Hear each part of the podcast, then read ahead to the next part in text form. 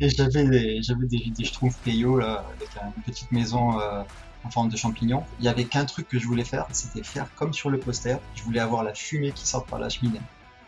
Il m'a dit, euh, tu vas gérer toi-même tes propres projets et puis tu auras accès aux clients. Pour lui, c'était quelque chose de complètement normal. Pour moi, c'était euh, incroyable. C'était, oh, il va me faire confiance. Soit ce qu'on appelle des servant leaders. Donc, c'est un espèce de concept euh, anglo-saxon où, en gros, le, le, manager, il se met à la disposition des autres. Le, manager doit être l'assistant. C'est ça mon but, moi. Je suis, un, je suis, un, artiste en fait. Je suis pas un agent immobilier. Moi, mon, but, c'est de créer une émotion avec une image. Donc, euh, si je sais que j'ai touché quelqu'un, en général, c'est que j'ai fait mon boulot. C'est quoi ton but dans trois ans S'il y en a un qui me dit ouais, je vais être pilote directeur, je dire ok, cool, je le marque et on va faire en sorte que tu y arrives. La créativité dans les humains, pas dans les machines. Je suis Sandrine Calam, passionnée de 3D depuis des années et fondatrice de The Shading, agence 3D créative. Avec Gizmo, je vous propose de partir à la rencontre de celles et ceux qui font tous les jours la 3D, l'animation, les VFX et tout ce qui touche à l'image en général. Bonne écoute.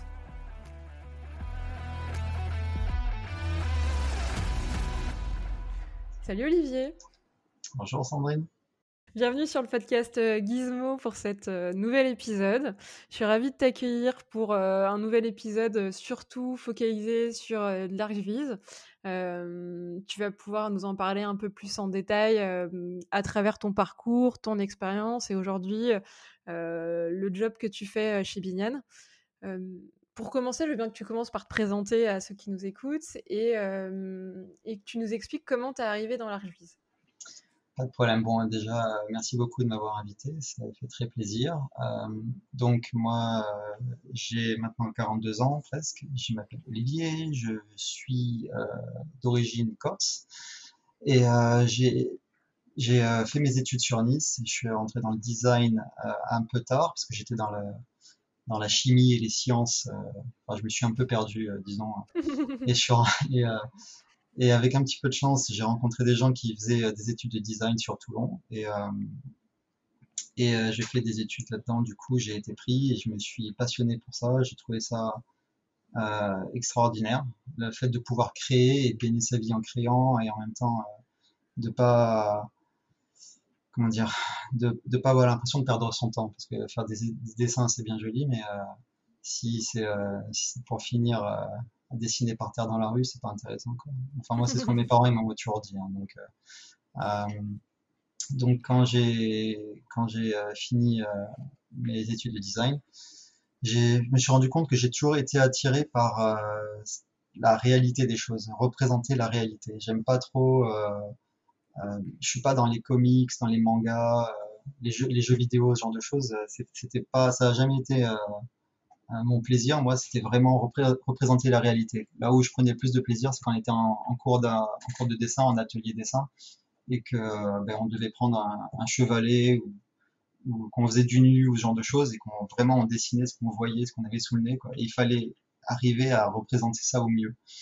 Et euh, ben, du coup, ben, un petit peu euh, naturellement, je me suis orienté euh, pour le fun, un petit peu à faire de la 3D quand j'étais en design. Et euh, dans la 3D, ben, c'était pas encore une fois pour faire des jeux vidéo ou pour faire du VFX ou quoi que ce soit, c'était pour représenter la réalité. Et du coup, quand, quand je me suis un petit peu, comment on dit déjà Orienté, spécialisé Ouais, non, pas spécialisé, mais quand j'ai pris un petit peu plus confiance en moi, que j'ai des connaissances et que j'ai réussi à avoir un peu de skills, voilà, c'est je cherchais, euh, en 3D, ben, tout de suite, euh, j'ai commencé à, à, représenter des, des immeubles, euh, la plage, euh, j'en sais rien, une piscine, et automatiquement, ben, j'ai commencé à, à m'inscrire sur des forums de 3D, DarkViz, mais je ne savais pas trop en fait, hein, je savais pas trop ce que c'était encore. À ce moment-là, c'était euh, en 2000, en 2002, 2003, quelque chose comme ça. Et, euh, et puis un jour, euh, des faits de vie m'ont fait prendre une décision et je suis parti euh, vivre en Australie. Et du jour au lendemain, on a pris une décision avec ma copine, qui est ma femme maintenant. Et on, s'est complètement, on s'est perdu là-bas. Et, puis ça fait 17 ans, puis on n'est plus jamais reparti. Et en gros, ce qui s'est passé la première année, c'est que je trouvais pas de boulot. Je parlais pas anglais, c'était pas évident. Euh, puis à l'époque, euh, l'Australie, personne n'y allait, euh, donc il n'y avait pas vraiment de support ou d'assistance pour les Français. Donc en fait, il a fallu un petit peu que je me débrouille. Et puis je me suis dit, bon, ben, il n'y a pas de boulot dans le design. Qu'est-ce que je sais faire d'autre de la 3D Allez, je vais chercher du boulot dans, dans tous les trucs où il y a de la 3D. Peu importe, un jour, un jour je trouverai du boulot dans quelque chose, on prendra, on verra quoi. Et puis là, il y a un cabinet d'archi qui m'a recruté. Et, et puis à l'époque, je bossais avec Mental Ray et 3ds Max. C'était douloureux. Euh, et, euh, et, puis voilà, j'ai commencé comme ça tout doucement. Euh, C'était en 2000, euh, je sais même plus en 2005, je crois, quelque chose comme ça. Et puis voilà, donc j'ai commencé tout seul euh, dans mon coin à, me spécialiser là-dedans, à comprendre comment fonctionne euh, un daylight, qu'est-ce que c'est que la qu'est-ce que, pas, la, les, les, normes standards euh, de, la, hauteur des étages, euh, euh, ce genre de choses. C'était, c'était très douloureux parce que j'étais tout seul, personne ne m'apprenait quoi que ce soit, mais j'ai réussi à m'en sortir. Et puis voilà, tout doucement après, vas-y, dis-moi. T'étais le seul à ce moment-là, graphiste 3D qu'ils avaient au sein du, studio, donc t'étais un peu laissé bah, en, freestyle à devoir trouver des réponses tout seul et, expérimenter pour réussir à avoir un peu un résultat qui leur convenait et pouvoir proposer vraiment des images qui allaient pouvoir montrer leur projet. Exactement, c'était exactement ça. J'avais vraiment aucune idée de ce que je faisais. Je suis resté trois ans et quelques hein, dans la boîte et euh, je me rappelle les six premiers mois, ils arrivaient, ils me disaient voilà, et t'as cet immeuble-là à construire, débrouille-toi quoi. Donc je me rappelle, je prenais des cours d'AutoCAD avec un copain sur le côté. J'étais mmh. paumé, hein, c'était c'était l'enfer, mais bon, c'était un bon moment. J'ai appris pas mal euh, en trois ans. Je, comment dire, ça a été euh, euh, un bon tremplin en fait pour pour arriver là où j'en suis. Je me rappelle quand j'allais visiter des, des appartements ou sur la Gold Coast, il y a beaucoup de, de nouveaux immeubles qui se construisent, il y a des tours immenses en, en verre. Et j'allais toujours visiter les display suites dans les, comment on dit en français, les appartements témoins. Euh, et, je regardais les vidéos qu'il y avait dans les, appartements. je disais, oh, c'est génial, j'aimerais trop faire ça. Et je voyais les, les, animations 3D et je trouvais que c'était extraordinaire. Quoi. Puis, euh, et puis maintenant, je regarde ça. Euh, avec le même œil, mais, mais tu regardes toujours. J'ai une, une, question par rapport à cette représentation de la réalité. Qu'est-ce qui t'attirait autant là-dedans? Parce que peut-être pour la plupart des gens, ça peut être un peu chiant de représenter un truc qu'on a sous les yeux. Et quelle valeur ajoutée pour toi t'avais de euh, reproduire un truc où euh, en, photo, euh, c'est peut-être aussi bien ou, même mieux dans certains cas euh, Je sais pas vraiment. C'est un truc que j'ai toujours eu en moi. Je peux pas dire. je me rappelle, tu vois, par exemple, quand j'étais petit, je dois avoir 4 ou 5 ans, il y avait un, magnifique poster des Schtroumpfs dans ma chambre. Et, et et, j'avais des, des, schtroumpfs payot là, avec une petite maison euh, en forme de champignon. Et euh, il y avait qu'un truc que je voulais faire, c'était faire comme sur le poster. Je voulais avoir la fumée qui sort par la cheminée. Et du coup, ben, j'ai foutu le feu à la maison là, en, plastique. J'ai foutu le feu à ma chambre. Mais euh, c'était, ouais, je me rappelle, j'avais même mis, euh, j'avais euh, fait une petite rivière à côté pour faire comme sur les posters. Je voulais absolument arriver à représenter la réalité, enfin la réalité, à représenter ce que je voyais. C'est pareil, je mettais les avions en papier, je leur foutais le feu pour faire comme s'ils étaient attaqués pendant les guerres, ce genre de choses. Je sais pas pourquoi, j'ai toujours voulu faire, j'ai toujours voulu faire ça. Peut-être que ça, si j'arrivais à si j'arrivais à, un certain niveau de réalisme, je me serais senti euh, euh, comment dire, je sais pas moi, comme Dieu, euh, je sais pas, j'en sais rien. Le, le, le, créer le monde de tes mains. Ouais, mais tu sais que c'est quelque chose que j'ai toujours, euh, j'ai toujours aimé, même dans, par exemple, j'ai joué aux Sims pendant longtemps, il y a 20 ans, là, quand le jeu il est sorti, parce que ça me plaisait, en fait, de, de créer ma petite ville, euh, gérer mes petits bonhommes, quoi. Je sais pas, ça a toujours été ce, ce, cette, ce besoin, cette envie de créer et de, et de, ouais, de représenter la réalité, un truc comme ça, je sais pas vraiment, quoi c'est difficile d'expliquer. Une autre réalité dans laquelle en fait le, spectateur pourrait euh, vraiment se projeter et, et tu peux lui en faire part grâce à cette image et ça devient en fait le pont entre toi, l'imaginaire que tu as et l'idée que tu avais de représenter en fait un espace et du coup tu lui proposes et il peut rentrer beaucoup plus facilement parce que tout est réel et, et, il connaît en fait ces repères-là, il connaît ces tables, les matériaux. C'est exactement ça, c'est exactement ça. Je me rappelle qu'en étant en histoire de l'art, on avait fait quelques, quelques tableaux et il y avait un, tu sais, il y avait tous les, tous les grands tableaux euh, de la grande époque euh, classique avec euh, Jéricho et le radeau de la Méduse, le verrou et ce, genre de choses. Et c'est ça qui me plaisait en fait, c'était la, la, le travail du peintre sur la lumière, sur le, le, le, tissu, arriver à représenter le réalisme. Je trouvais ça tellement incroyable d'arriver à, en, juste en peignant avec des pigments et, et, et, un pinceau, à réussir à, capturer un moment de vie euh, et de le faire, on dirait que c'est réel, et en même temps, on le sublime. C'est pas juste réel, si on le sublime, on, lui donne un côté un petit peu euh, magique. Ouais, je pense que c'est à ce moment-là aussi que je me suis vraiment lancé euh, dans le. j'ai vraiment envie, j'ai eu vraiment envie de, représenter le réalisme au, mieux. Et quand j'ai découvert 3ds Max avec, euh, avec le moteur de rendu, j'ai bossé aussi avec Brasil, le moteur de rendu.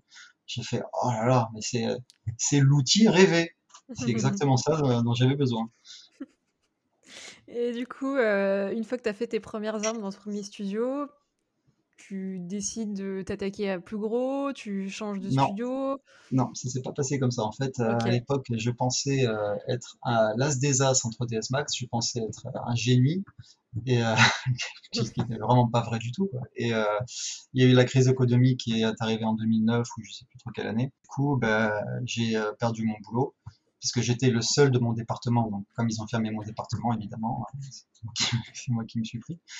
Et, euh, et du coup, j'ai cherché euh, à continuer là-dedans. Et encore une fois, j'avais un peu la même euh, technique. J'avais regardé dans tout ce qui est 3D et, aussi, j'avais aussi coché la case architecture. Et puis là, j'ai trouvé un studio de 3D à Melbourne qui m'a pris, où je suis resté pas longtemps parce qu'ils m'ont ils m'ont viré. Hein, j'ai fait fait des conneries dedans, mais euh, euh, je suis pas resté longtemps. Mais ça m'a énormément appris et je me suis du coup remis en question et puis ça m'a boosté en fait pour apprendre encore plus. Donc je rentrais chez moi le soir. Je me rappelle, j'avais mon fils qui avait un an à la maison. Euh, c'était c'était difficile parce que même si j'avais envie de passer du temps avec lui, je voulais vraiment progresser. Je supportais pas le niveau que j'avais. Et je rentrais chez moi et en fait, euh, bah, de 6h30, 7h jusqu'à jusqu'à 11h du soir ou minuit, bah, je bossais, je prenais des scènes que j'avais fait au bureau, euh, je rebossais dessus, je changeais le lighting, j'ai essayé différentes HDRI, euh, je m'étais inscrit sur tous les forums du monde, je les connaissais tous par cœur. Euh, tous les matins à 8h, de 8h à 9h, hop, forum, forum, forum. Je regardais tous les, tous les nouveaux trucs qui étaient sortis, euh, toutes les nouvelles librairies, Evermotion. C'était, je faisais que ça. En gros, donc j'ai fait ce studio-là à Melbourne. J'ai changé, je suis allé vers un autre studio qui s'appelle Flood Slicer, qui était beaucoup plus gros, qui est assez connu aussi, et où je suis resté un, petit peu plus de trois ans. Et et puis voilà, c'était pareil, quoi. J'ai fait un, un training intensif euh, de 3D où non seulement ça ne convenait pas ce que je faisais quand j'étais au bureau, mais quand je rentrais chez moi, euh, ce que je faisais, ça ne me convenait pas non plus. Donc j'attendais qu'un truc, c'était de me réveiller le lendemain matin pour, euh, recommencer. Pour, recommencer et m'améliorer. Et ça a duré, en tout, ça a duré à peu près 4-5 ans cette histoire. Et du coup, comment tu progressais? Tu pratiquais énormément et du coup, t'enchaînais les heures et t'hésitais pas à refaire table rase et te dire euh, euh, je commence feuille blanche de nouveau et je suis peut-être pas parti dans la bonne direction euh, et puis tu te ouais, c'est ça. à recommencer totalement pour peut-être retrouver une meilleure idée, une nouvelle piste. C'est ça. T'allais beaucoup sur les forums pour essayer de d'apprendre des autres et peut-être avoir des astuces que tu connaissais pas? Ben oui, c'est un, un, peu tout ça. Et aussi, ce que je faisais, c'est que en général, je prenais mon image que j'avais fait et je la faisais, je la mettais, euh, tu sais, on peut faire une recherche d'images directement sur Google. Et en gros, je regardais les, images que ça me sortait par rapport à mon image que j'avais créée. Et puis je me rendu compte que c'était complètement off, hein, c'était pas du tout ce que je voulais rechercher. Et du coup, j'ai euh, changé de, façon de faire. Parce que tout le monde me disait, il faut que tu prennes des images de référence, te jette pas de temps euh, sans images de référence. Donc j'ai commencé à faire ça. J'ai choper tout un tas d'images de référence à chaque fois que je commençais euh, un projet.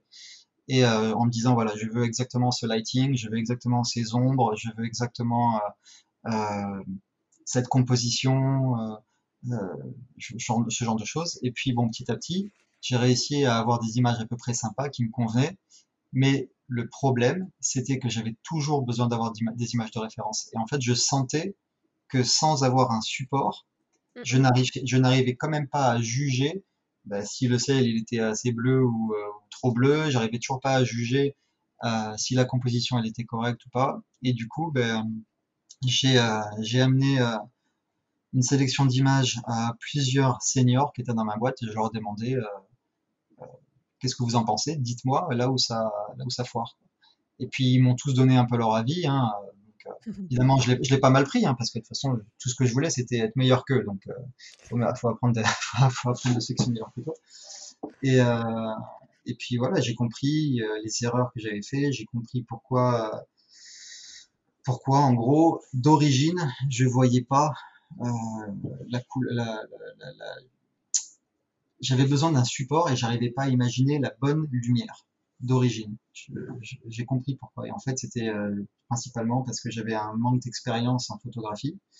Je comprenais pas comment fonctionnait euh, une caméra et, et puis il a fallu que je prenne euh, juste quelques cours online et, et ça s'est résolu tout de suite. Tout de suite.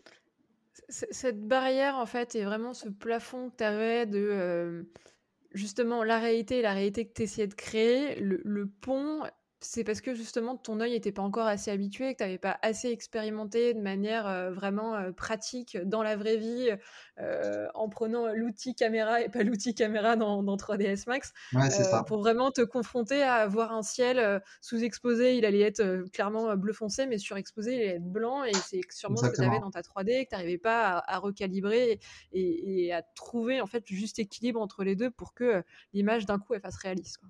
Exactement, c'est euh, des, trucs tout bêtes. Hein, quand tu euh, as une, euh, une vue d'intérieur, ben forcément, il y a plus d'exposition, donc le ciel est plus exposé, il est blanc. C'est des trucs tout bêtes, mais au début, tu réalises pas, tu comprends pas.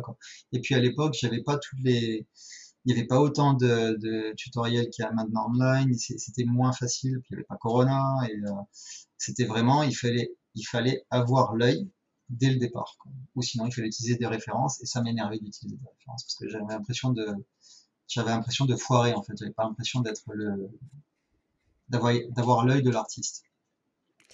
Et ça a été donc le début de la, fin des références où euh, tu as arrêté d'avoir ces béquilles-là ou tu en utilisais toujours pour justement avoir une idée de comment un matériau assez spécifique réagissait, comment, euh, je sais pas, une, lumière passait à travers de l'eau d'un aquarium ou d'une eau un peu sale que tu n'avais pas forcément euh, vu beaucoup ça a, de fois. Ça a été, oh, tu sais, on apprend tous les jours. Hein. J'ai à force de regarder des, making-of, euh, des tutos euh, de l'un, euh, de regarder le tuto d'un studio ou de regarder un artiste, même un junior, hein, tu sais, des fois il y a des juniors qui arrivent au bureau, qu'on vient de recruter, je regarde un peu comment il bosse, après j'ouvre son fichier Max ou son fichier Photoshop et je regarde ce qu'il a fait.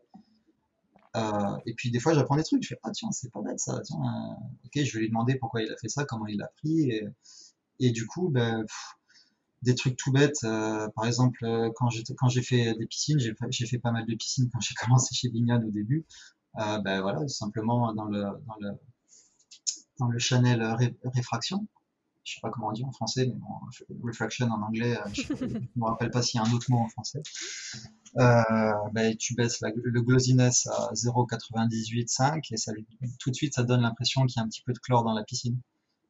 ou il faut, il faut garder l'indice de réfraction à 1,33. Moi, au début, je le mettais, euh, ah, je voulais que l'eau, elle soit vachement déformée. Alors, du coup, je le mettais à 1,2, enfin, des, trucs complètement ridicules, et tout de suite, ça faisait pas réaliste, évidemment, mais ouais, c'est à force de regarder autour de moi, euh, sur des forums, sur des différents artistes. On apprend de tout, hein, tu sais, on apprend, j'ai même appris en regardant des films. Des fois, tu regardes la, la, comment la, le CG ou la, la comment ça, la lumière passe dans la translucency d'un certain matériau. Dans un film et tu dis ah tiens j'ai envie d'essayer ça et t'attends que le film il soit fini tu cours sur ton PC et t'essayes oui. Euh, ce que, ce que, tu dis, c'est que tu restes malgré tout super ouvert et encore aujourd'hui, euh, il y a tellement de manières d'apprendre, mais pour ça, il faut pas se fermer. Et justement, même des juniors euh, peuvent avoir des techniques que tu connaisses pas et où en testant, ils trouvent un truc et, et il faut pas être con et se fermer, et se fermer les yeux et pas en profiter. Et, Ah, bah, moi, en collaborant justement.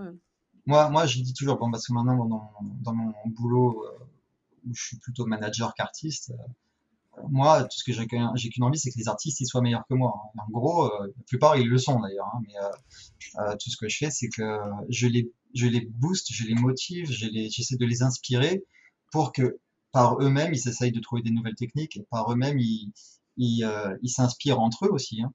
Euh, et, du coup, moi, j'ai plus besoin de m'inquiéter de faire des jolies images. Moi, je suis juste là pour les guider, en fait, pour les assister ou pour les aider, mais je suis pas là pour faire l'image à leur place. Hein.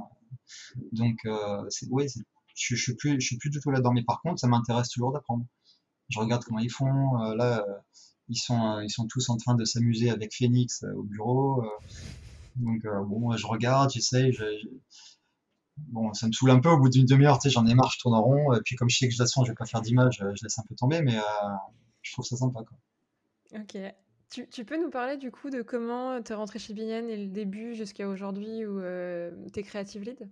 Ouais, alors euh, ben, j'étais euh, mid-level chez Flood Slicer et j'étais un petit peu dans mon. Je, me faisais chier, en fait.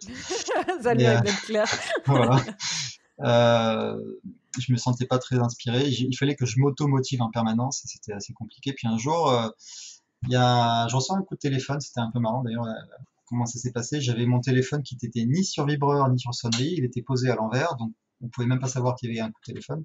J'étais en train de jouer dans la chambre de mon fils et puis euh, ma femme, je sais pas pour quelle raison, prend le téléphone et puis elle dit ah tiens il y a quelqu'un qui appelle.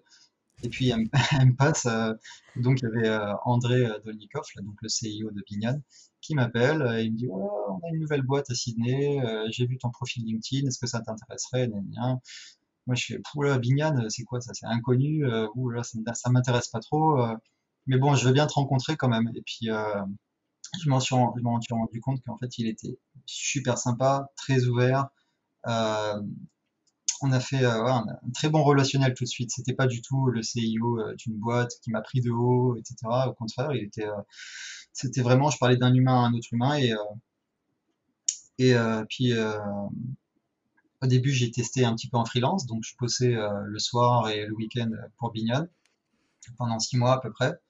Donc ouais, je, bossais pas mal à ce moment-là, j'étais assez assez crevé, mais mais euh, c'est là que je me suis dit, ah, tiens, finalement, ça serait pas mal de changer de boîte un petit peu parce qu'ils m'ont l'air plus sympa par là-bas. Et, euh, et, en même temps. Et, qu'est-ce qui t'a remotivé à ce moment-là où tu étais un peu en baisse de motivation euh, Qu'est-ce qui t'apportait bah, Je vais te dire, en fait, quand, quand André m'a proposé le boulot, il m'a dit, tu vas gérer toi-même tes propres projets et puis tu auras accès aux clients. Pour lui, c'était quelque chose de complètement normal. Pour moi, c'était incroyable. C'était, oh, il va me faire confiance, pas possible. Alors que moi, j'étais juste euh, un artiste, je faisais juste des images et du lighting, le slicer. Et, euh, et du coup, euh, après six mois de freelance où, je me rappelle, entre midi et deux, je courais, je sortais de mon, boulot, je courais chez moi à faire l'image pour Bignan, je mangeais 200 à l'heure, hop, je retournais chez Flood Slicer, après le soir, je rentrais et je continuais à bosser pour Bignan. Ça a duré six mois. Et puis j'ai dit, ouais, tu sais quoi, j'en ai marre, je vais aller bosser chez toi, t'as l'air sympa, et puis tes projets me plaisent. Et, euh, et quand j'y suis allé, je me rappelle le premier jour, il m'a dit, tiens, ça c'est ton client, c'est ton projet, tu as, je sais plus combien, une dizaine d'images, tout doit être fini dans deux mois, tu te démerdes. Et puis j'ai fait, oh, putain, trop bien. Euh, et en fait euh, j'ai adoré bah, le niveau de confiance qu'il m'a donné et puis et puis en l'espace de je sais pas en l'espace de six mois ah non ouais ce qui s'est passé au début aussi c'était qu'on s'était arrangé parce que comme il voulait que je déménage à Sydney j'étais pas trop d'accord du coup il m'a acheté un, un node plus un, PC. Et du coup, j'ai bossé de chez moi pendant six mois pour Bignan, euh, full time. Et, euh, et puis après, je suis allé vivre à, à Sydney. La petite anecdote aussi, c'était que j'avais vécu euh, chez les parents d'André pendant deux semaines, en attendant que je trouve un, en attendant que je trouve un appart.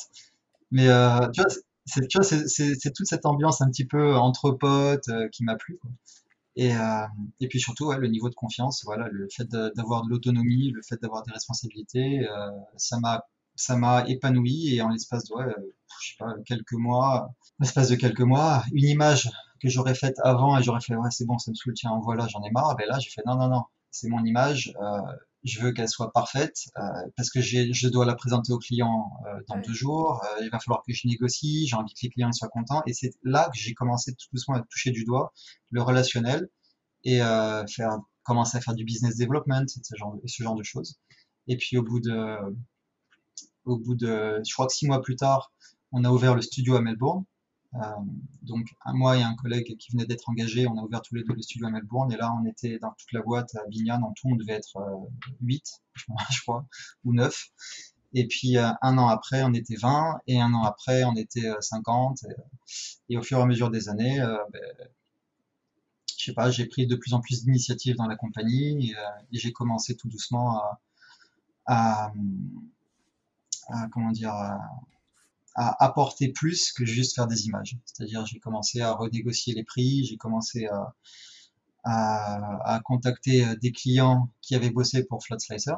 Et je les ai contactés en essayant de voir si ça les intéressait de venir bosser pour nous. J'ai euh, invité des clients à aller boire des cafés, euh, comme ça, tu vois, pour créer encore une fois un contact, discuter des images, essayer de présenter des nouveaux produits, regarder ce qui se faisait un petit peu ailleurs en Angleterre. Dans des grosses boîtes comme euh, Hayes Davidson ou The Boundary euh, pour voir un petit peu quel genre de produits ils vendaient, parce qu'évidemment, il n'y a pas que des images et des animations, il y a d'autres choses. Hein.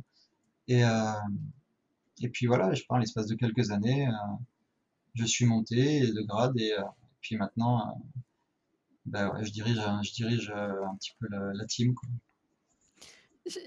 Enfin, je vais rebondir sur ce que tu as dit, et, c'est vrai que ça change tout de suite la dame quand tu en relation directe avec le client, c'est plus quelqu'un qui envoie le mail et qui va se prendre entre guillemets les retours de bâton ou la relation directe avec le client. Euh, tu as un peu plus la pression quand tu sens que tu es responsable d'eux et euh, t'as pas un bouclier qui va te protéger ou, ou te passer la pommade. Euh, euh, et t'es directement toi engagé en termes d'humain dans ce projet parce qu'il y a aussi ce côté relationnel que tu décris où le client tu l'as en live et en direct et t'es garant de, de, ton travail, mais aussi exactement. Bah, du coup, du coup et de l'image que ça va, ça va dégager. C'est intéressant l'évolution du studio qui a été assez rapide, de passer de 5 à 10 à 20, puis 50 en très peu de temps. comment vous avez fait pour, que, pour garder la même qualité, la même norme, quand au final tu dois recruter, mais je sais pas, 4 ou 5 personnes par mois, les former super rapidement, tout en conservant en fait tes clients qui sont habitués à une qualité, une qualité qui est dingue? comment vous avez fait pour... Alors c'est une bonne question. Alors je vais te dire, j'ai la chance de bosser avec André, le CIO. Et en fait, lui, c'est pas un artiste. Euh, il, a, il a un diplôme d'architecte, je crois, mais euh, il n'a pas vraiment bossé là-dedans. Il a commencé un peu à faire des images au tout début dans son garage, mais bon, ça, il n'était pas très bon. Et en fait, sa façon de réfléchir, c'est très simple. C'est, je suis pas le meilleur là-dedans, mais j'arriverai jamais à le devenir. Puis de toute façon, j'ai pas envie, c'est trop long. Donc en fait, je vais engager le meilleur. Donc en fait, il a comme il avait commencé à prendre des cours euh, de 3D pour faire ses images, hein, il a dit bah tiens, le meilleur c'est qui? Bah, c'est mon prof. Je vais aller le voir, je vais l'engager. Et euh, et puis euh, du coup, ils ont commencé Bignon tous les deux. Et après ça, ils ont dit tiens, il nous faut un, autre artiste. Qui sait qu'on pourrait engager? Bah tiens, je vais prendre le meilleur de ma classe donc Chris, Chris Worsfold, qui est maintenant directeur, c'est le deuxième qui est arrivé après André. Il a, il a contacté son autre étudiant, qui était le meilleur étudiant. Il lui a proposé un boulot. Le mec, il avait, je crois, 19 ans à l'époque. Il avait même pas fini ses études. Hein, et ils lui ont dit, ben, on t'engage, on te donne un salaire de rêve. Euh, et euh, mais par contre, il faut que tu bosses euh, jour et nuit euh, pendant les deux prochaines années parce qu'on veut devenir une boîte énorme. Alors, est-ce que tu es prêt pour tenter l'aventure ou pas? Le mec a dit oui. et puis donc, comme je disais tout à l'heure, euh, André, c'est un businessman, c'est pas un artiste. Du coup, il n'a pas ce besoin de se faire plaisir avec des images.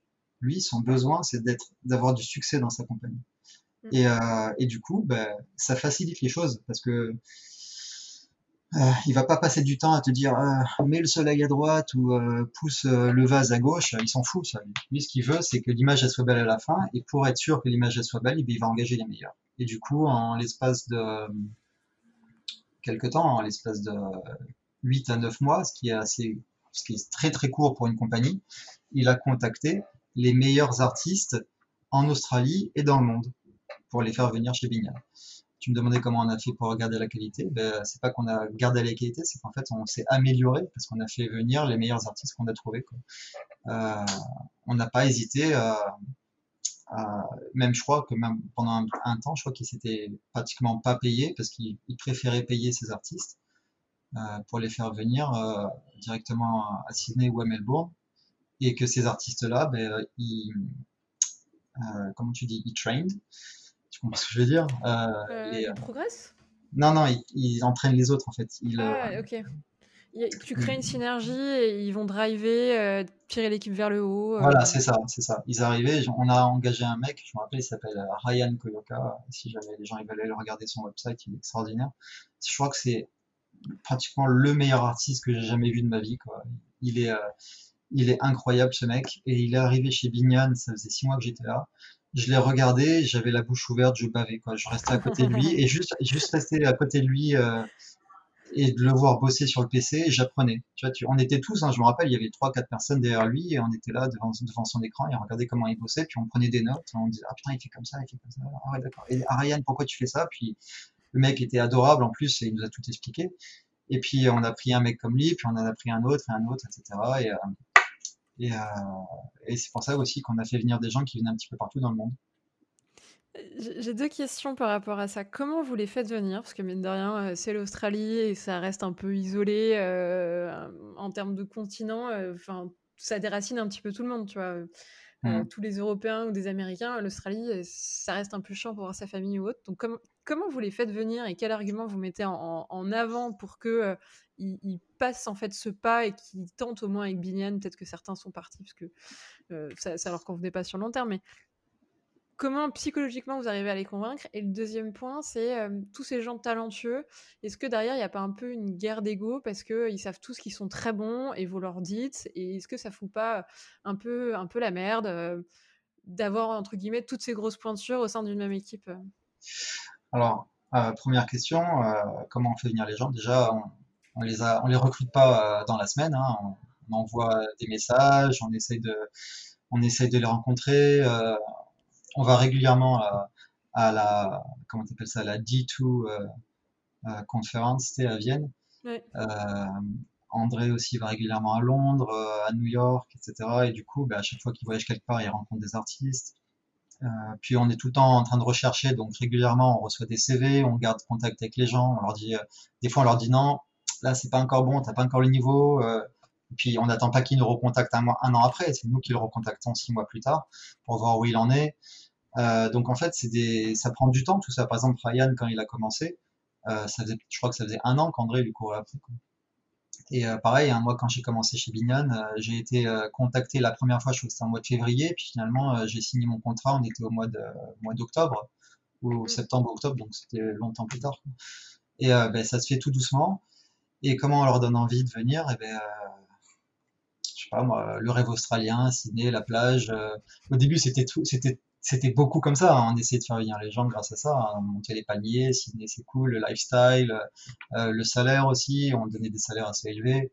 Euh, puis euh, il y a des gens qu'on essayait de recruter, ils étaient un peu réticents. Puis on leur disait, ben, on te paye le billet, on te paye l'appart pendant les trois premiers mois ou les six premiers mois. on paye le billet à ta famille. Il y en a même, il y en a une, on lui a même acheté une voiture. Pour la faire venir. Et puis elle n'était pas contente parce qu'elle n'avait pas le dual euh, comment t'appelles ça, la dual euh, air conditioning, tu vois, la clim à droite et à gauche. Donc euh, il a fallu racheter une autre voiture. donc c'était un peu ridicule à cette époque-là, mais ça, ce qu'on essayait surtout de faire, c'est de garder une ambiance en fait. On voulait vraiment garder une ambiance pas familiale parce que c'est un peu too much, mais vraiment entre potes quoi. Il fallait que tout le monde soit content de venir au, bureau.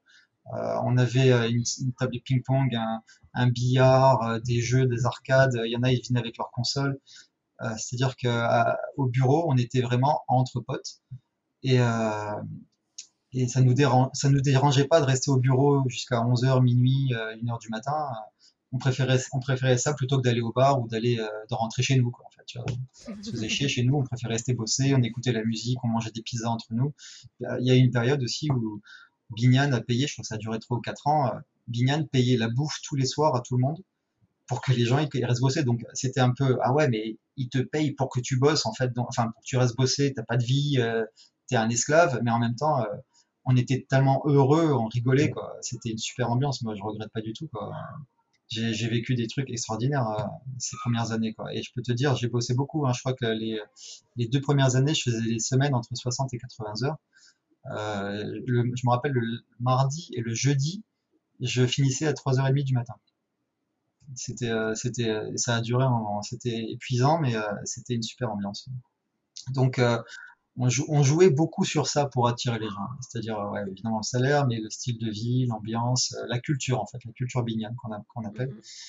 Et, et après, ta deuxième question, c'était comment Quoi, bah, comment tu gères ces personnes qui ont peut-être un, un, un ego euh, on les garde pas. ils savent qu'ils sont bons et... On les garde pas. On, on, leur donne une, période de test de trois mois. Si au bout de trois mois on voit qu'ils sont euh, arrogants ou euh, qui euh, qui se la sentent pas euh, parce qu'ils ont l'impression d'être dieu sur terre, euh, ben, on les garde pas. Tant pis. Ils peuvent être les meilleurs du monde. S'ils n'ont pas la bonne attitude, ça sert à rien de rester. Et que ce soit des artistes ou des project managers ou des modeleurs ou peu importe, hein, c'est pareil. Et ça, quelque part, ça fait partie de cette culture que tu décris, sur lequel vous n'allez pas déroger. C'est-à-dire que quelqu'un qui devient insupportable pour le reste de son équipe, qu'importe son, poste, il n'y a pas d'exception qui est faite. Exactement. Qu'il soit directeur ou, junior, il faut qu'il soit sympa. il faut qu'on puisse tous se dire les choses sans, en avoir peur. Il faut qu'on puisse tous... tu sais, on, passe, j'en sais rien, moi, 50%, 60% de notre vie au bureau. Euh, donc euh, c'est énorme en fait. Donc il euh, faut que ça se passe bien. Quand tu arrives au bureau, tu dois être content. Si t'es pas content, ben, en gros, on a, on a, on a une manière de faire un petit peu différente aussi. on essaye de faire que les managers soient ce qu'on appelle des servant leaders. Donc c'est un espèce de concept anglo-saxon mmh. où en gros le, le manager il se met à la disposition des autres. Le, le manager doit être l'assistant presque. Tu vois. Donc c'est ça peut faire, ça peut être un peu bizarre, mais l'intérêt de ça, et euh, je recommande, j'aimerais tellement que ça soit comme ça partout, ça m'a changé la vie, c'est que quand ton manager se met à ta disposition, non seulement il est ton guide, euh, c'est lui qui te dirige, mais en même temps, il est là pour t'assister et pour t'aider n'importe quelle raison, euh, toujours avec le sourire. En fait, ce qu'il fait, c'est qu'il t'épanouit en permanence. Et une fois que une fois que tu as, un certain niveau, lui, son but, c'est ce que je disais au, tout début, c'est qu'il devienne, euh, pardon, c'est que toi, son artiste, tu deviennes meilleur que lui. C'est ça son but au gars, tu vois. Donc une fois que tu es devenu meilleur que ton manager, bah lui, bon, il peut faire autre chose, hein, il peut, il change, enfin, ça veut pas dire qu'il va être viré, c'est simplement qu'il peut progresser aussi. Lui aussi peut progresser dans dans la, dans le management ou j'en sais rien, il fait ce qu'il veut. Mais en gros, quand il y a un autre qui arrive, un junior qui arrive, ben toi qui as cette culture-là, tu vas euh, enfin tu vas coacher ton, junior de la même manière pour qu'il devienne meilleur que toi. Et en fait, au fur et à mesure des années, la boîte elle évolue et elle devient de, mieux en mieux. C'est simplement comme ça qu'il faut réfléchir. Et, euh, c'est ça qui crée en fait l'envie et la motivation de rester. Parce que si tu viens au bureau euh, pour faire ton image et à 6 heures pile tu te casses, tu rentres chez toi parce que ça te saoule, bah, c'est juste de la motivation short term. Ça reste pas longtemps. Quoi. Au, bout de, bout de six mois, au bout d'un an, t'en as marre. On sait que tu vas, on sait que tu vas changer de boulot. C'était l'une de mes questions, justement, euh, comment tu gardes la motivation après 200 euh, euh, projets chez Bian où au final, vos clients, heureusement, ils restent et donc bah, les projets, ils, ils, sont pas différents à chaque fois. Tu as quand même un, un, socle commun, ça reste de large vise. comment toi, à titre perso, tu restes motivé et tu l'as un peu expliqué pour, euh, pour l'équipe, à savoir euh, cette culture et vraiment cette entraide et cette transmission, mais aussi peut-être la possibilité d'évoluer, euh, donne une motivation à justement à votre équipe pour que tous les jours soient un petit peu différents. En tout cas, tous les jours, ils y éprouvent un, plaisir à venir au studio. mais toi, à titre perso, ça fait quand même bientôt 8 ans, ça y est, j'ai l'affiche, bientôt 8 ans que tu y es. Comment, comment tu t'éclates autant et toujours chez, chez alors c'est une très bonne question. C'est difficile euh, parce que ben, on a tous des hauts et des bas. Hein. Dans la vie, c'est difficile. Des fois, tu t'engueules avec ta nana ou euh, tu... moi j'ai eu un accident de moto il y a pas longtemps. J'avais le genou en chou-fleur là.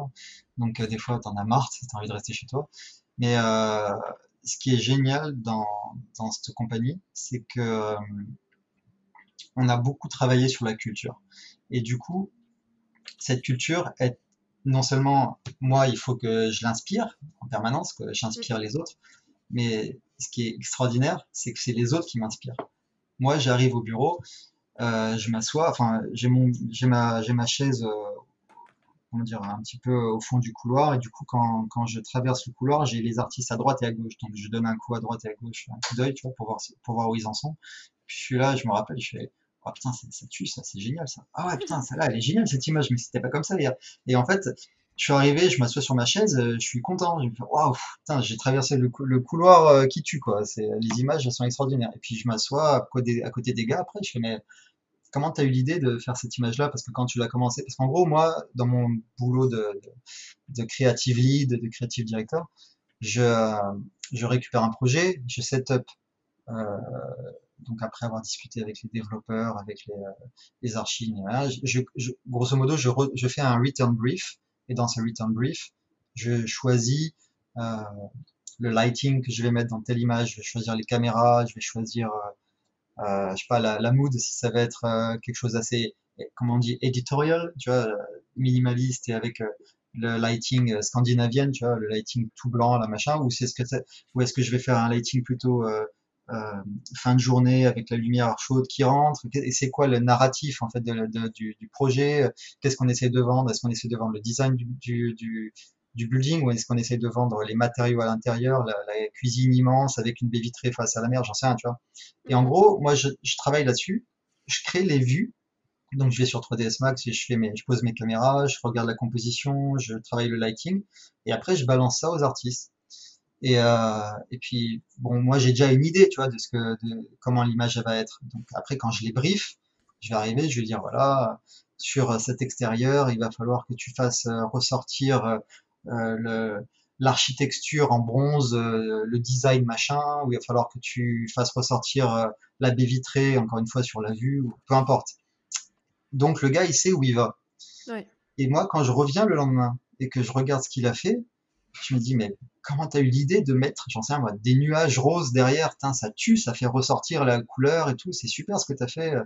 Et puis des fois, par contre, il fait des conneries, hein. Donc je, je, suis là après pour, euh, tu vois, pour changer un petit peu l'optique, mais moi, c'est ça qui me plaît, c'est d'être inspiré par les autres. C'est, euh, et c'est ça qui me motive. Quand je commence un nouveau projet, tout de suite, je sais à qui je vais le donner. Donc, dans mon, on est plusieurs dans mon équipe, là, pour l'instant, il y a à peu près euh, 10, 11 artistes. Je sais exactement, lui, je vais lui donner euh, le, l'extérieur avec la piscine, lui, je vais lui donner la salle de bain, etc. Parce que je sais qu'ils vont absorber la, scène et ils vont me redonner un truc extraordinaire. Donc voilà, j'ai parlé pendant une heure pour ça. Non, non, non, du tout.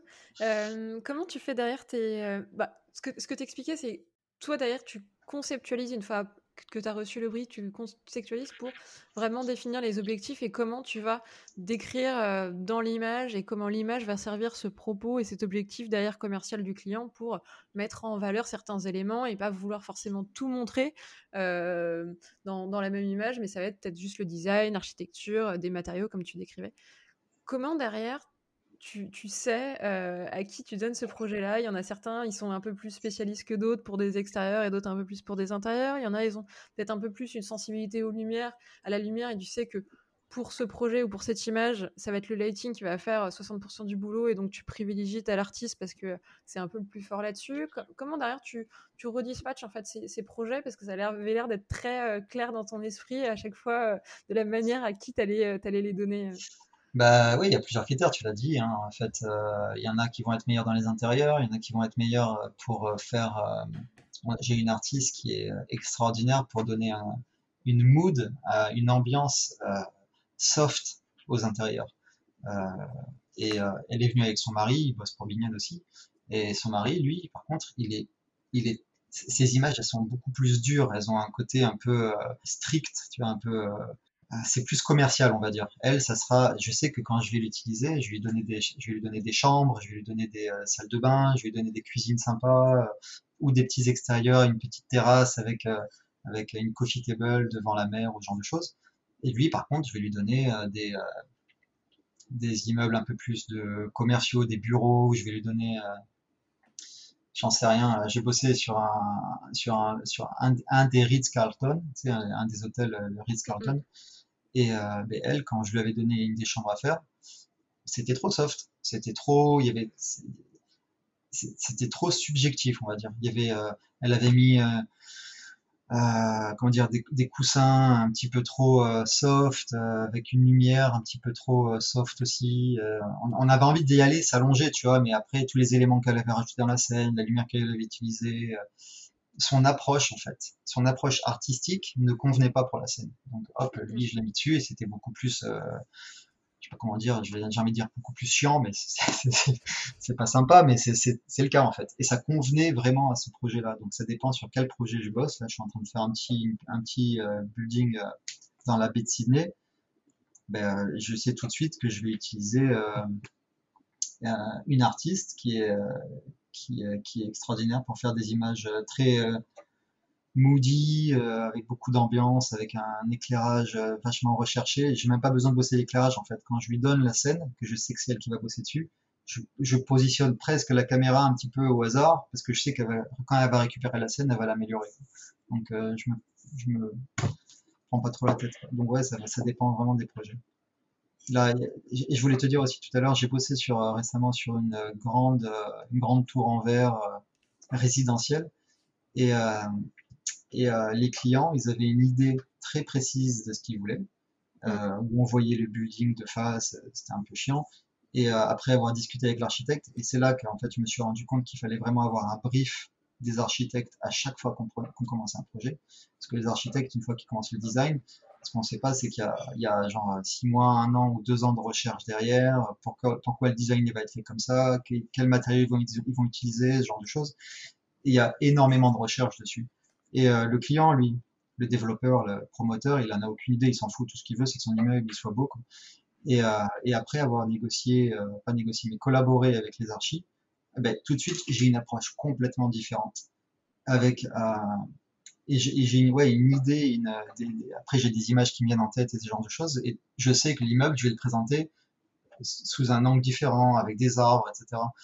Et, euh, et après, c'est mon rôle de convaincre le client d'aller dans cette direction plutôt, que dans celle où il voulait aller. Ça ma question, c'est euh, comment tu mets la balance entre au final un, architecte qui n'a euh, pas forcément lui les mêmes objectifs et en jeu que derrière un promoteur qui va juste à peut-être voir l'aspect euh, vendeur de, ce bâtiment et peut-être un peu nouveau parce qu'il a un emplacement de folie, parce qu'il a une vue de folie, euh, comparé à un architecte qui va vouloir mettre en avant, euh, je sais pas, l'éco-responsabilité par exemple du, bâtiment mmh et, de la, juste de par ces deux objectifs, tu fais clairement pas les, mêmes images. c'est vrai, c'est vrai.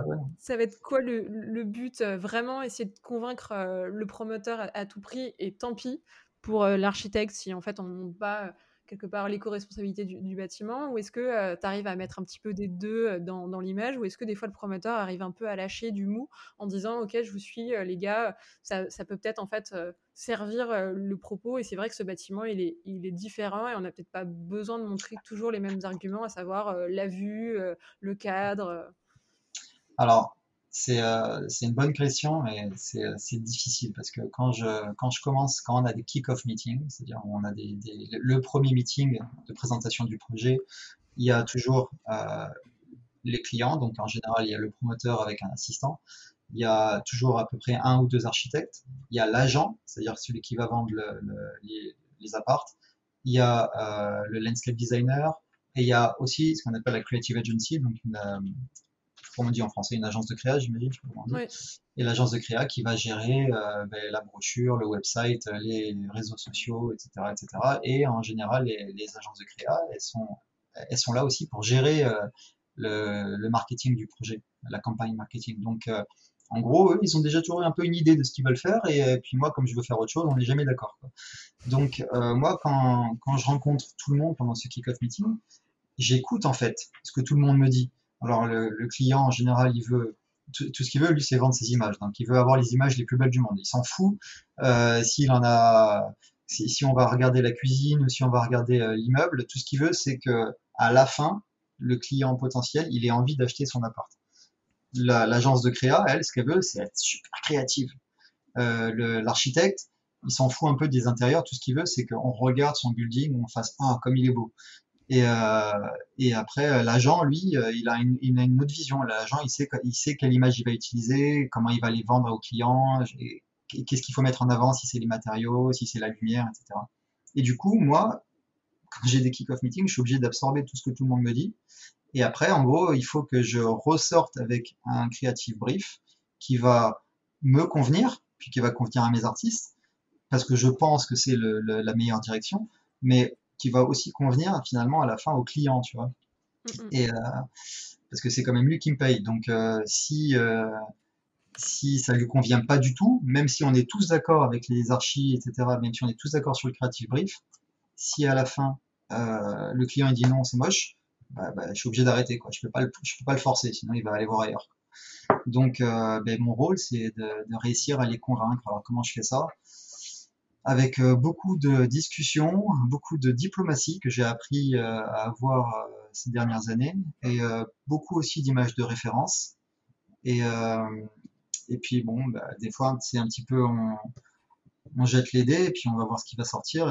Et, puis des fois on n'est pas sûr. Hein. Des fois je suis pas sûr du tout d'avoir pris les bonnes décisions. Puis quand le projet commence, bah, en général, bon en général ça marche. Hein. Des fois j'ai fait des conneries aussi, hein, mais en général ça marche. Et puis si je fais des conneries, j'arrive toujours à m'en sortir.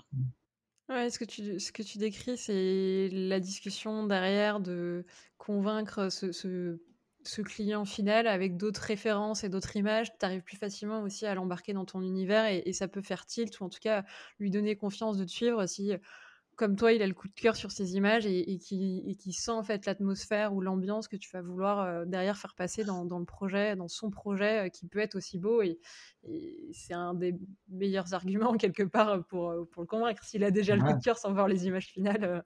ouais, bah, c'est pour, ça quand je fais les, les white cards, c'est-à-dire les, angles de vue en blanc. j'y passe beaucoup de temps parce qu'il faut vraiment que la white card, l'image en, en, blanc, elle, elle, elle crée de l'émotion tout de suite. C'est ça mon but, moi. Je suis, un, je suis un artiste en fait à la fin. Je suis pas, je suis pas un agent immobilier quoi. Moi, mon, but c'est de créer une émotion avec une image. Donc, euh, si je sais que j'ai touché quelqu'un, ben, euh, en général, c'est que j'ai fait mon boulot. Quoi. Après, euh, j'essaye aussi de, de, de, proposer différents points de vue. J'essaie de proposer différents produits. On fait, on fait beaucoup de cinémagraphes. C'est des images avec un seul objet qui bouge à l'intérieur.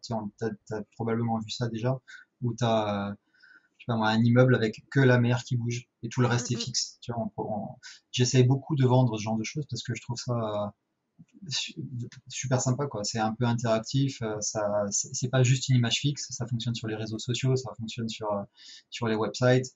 J'essaie aussi de faire pas mal de ce qu'on appelle du fluid render, c'est-à-dire euh, des images où, qui sont interactives, c'est-à-dire tu bouges avec ta souris et par exemple tu peux changer le, le lighting de, si tu fais une, salle de bain, tu peux changer le lighting juste en bougeant la souris.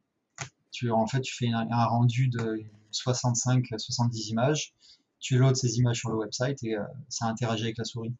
C'est des trucs un peu plus sympas parce que c'est vrai qu'au bout d'un moment, faire des images tout le temps, euh, ça fait un peu chier. Quoi. Mais, euh, donc on, varie un petit peu avec, avec d'autres produits.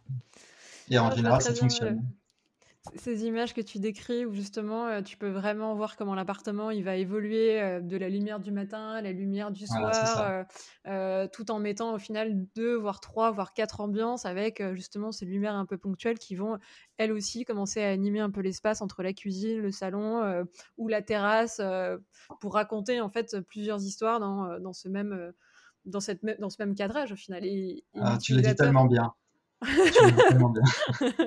et au final, l'utilisateur est maître en plus pour décider à quel rythme il veut, euh, il veut raconter cette histoire. S'il veut rester plus longtemps sur la terrasse de jour avant que tu lui racontes la nuit, euh, il, peut rester 10 secondes de plus. Il n'est pas dicté par des plans et, et une animation euh, qui, qui va toujours trop vite pour les clients ou des fois il ah. C'est exactement ça, c'est totalement vrai. Tu vois, j'ai vu un, un, client la dernière fois qui me disait qu'il était très content d'avoir fait, d'avoir choisi euh, le fluid render que je lui avais proposé parce qu'en fait, euh, il est allé regarder tous les concurrents, tous les projets concurrents qu'il y avait autour du sien. Bon, euh, ils sont tous de bonne qualité à peu près, mais bon, ils sont tous à peu près les mêmes. Hein. On se fait un peu chier quand on les voit. c'est toujours la même lumière, c'est toujours les mêmes appartes. Et puis il y en a un qui sort du lot, c'est celui qui a, qui a un côté interactif. Donc ça veut pas dire que c'est celui-là qui va se vendre le plus, mais je sais que c'est celui-là que les clients, dont les clients vont se rappeler. Mm, mm. Tu vois? Quand, quand, lui, il va avoir des acheteurs qui vont aller sur le website, ils vont regarder tous les projets autour, ils vont regarder celui-là, ils vont dire, ah, tiens, tu te rappelles, ce projet-là, il avait le truc interactif, c'était sympa, alors que les dix autres projets qu'ils ont vus, ils vont, ils vont les oublier. où ils vont les mélanger. Clairement, c'est ce que tu décris, c'est ce qu'on se parlait un peu en off dans, dans, ce milieu qui est assez concurrentiel, où au final maintenant tout le monde est un peu capable, ou en tout cas c'est beaucoup plus accessible de faire des images belle et, euh, et, la barrière à l'entrée est un peu moins, euh, un peu moins haute. Euh, la, concurrence, elle est, elle est assez forte. Et donc, bah, faire des images sympas, réalistes, il y, en a plein. Et donc, sur un même projet, tu as un peu des clones qui se créent. D'où c'est un peu ces nouveaux supports que vous développez pour créer l'émotion autrement, que ce soit avec ces fluides ou ces rendus un peu hypnotiques. Ce qui est fort avec les rendus hypnotiques, c'est en général, ça, ça, boucle et tu pourrais rester, mais euh, je sais pas, regarder ces, deux secondes, au final, 10 secondes avec cette mer où tu as l'impression vraiment d'être sur la plage ou, sur la terrasse, euh, ou ce rideau, tu sais, qui, qui lui aussi euh, prend, prend, le vent, tu as l'impression d'être dans le lit et, de te réveiller le matin. Et, et tu restes plus longtemps devant qu'une image fixe où au final, ça, ça, y est, le support, il est tellement quotidien, on voit 10 000 images à l'appel tous les jours c'est encore plus difficile d'avoir le coup de cœur euh, comparé à ce genre de, de médias où, c'est un peu plus nouveau et t'accroches l'œil euh, un peu plus longtemps et, plus facilement entre guillemets. Mais complètement, complètement. Moi, je peux te dire, j'ai recruté euh, quelques, enfin, je fais beaucoup de recrutement et bon, des images, j'en vois des, images de recrutement, j'en vois 10 par jour. Et c'est vrai que d'un seul coup, quand je vois un candidat qui m'envoie une, une, un cinémagraphe ou un fluid render, euh, quelque chose d'un petit peu différent, tout de suite, euh, j'ai envie de le recruter. Je me dis, ah tiens, il fait les choses différemment. Quoi. Il a pris l'initiative de faire quelque chose de différent. C'est ça que je recherche. Tu allais dire quelque chose euh, Revenir un petit peu sur, sur les artistes et justement sur aujourd'hui ce, niveau de réalisme qui est beaucoup plus facile à atteindre. à l'heure où des Corona, des Verret se sont pas mal révolutionnés, ont pas mal évolué et où faire une image réaliste euh, ça tombe beaucoup plus rapidement, on peut voir et, travailler les matériaux beaucoup plus facilement euh, aussi en, temps réel. Euh, les, banques aussi de modèles ont explosé et tu trouves tout quasiment sur, sur Internet, tu n'as même plus besoin de savoir modéliser. C'est quoi derrière la valeur ajoutée des, artistes et des graphistes derrière? Je te vois sourire, c'est quoi? Bah non, mais tu as, as, fait un, un, très bon résumé.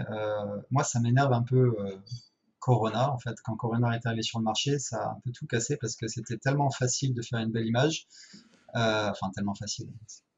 Pas dire ça, hein, puisqu'il faut quand même avoir l'œil, il faut quand même être un artiste, mais euh, c'était tellement plus facile par rapport à Verré euh, que bah, du coup, tout le monde s'est revendiqué artiste et qu'il y a eu beaucoup, beaucoup de freelance en quelques temps. qui ont lancé leur boîte, qui bossaient, qui prenaient des, qui, qui arrivaient à gagner quelques projets.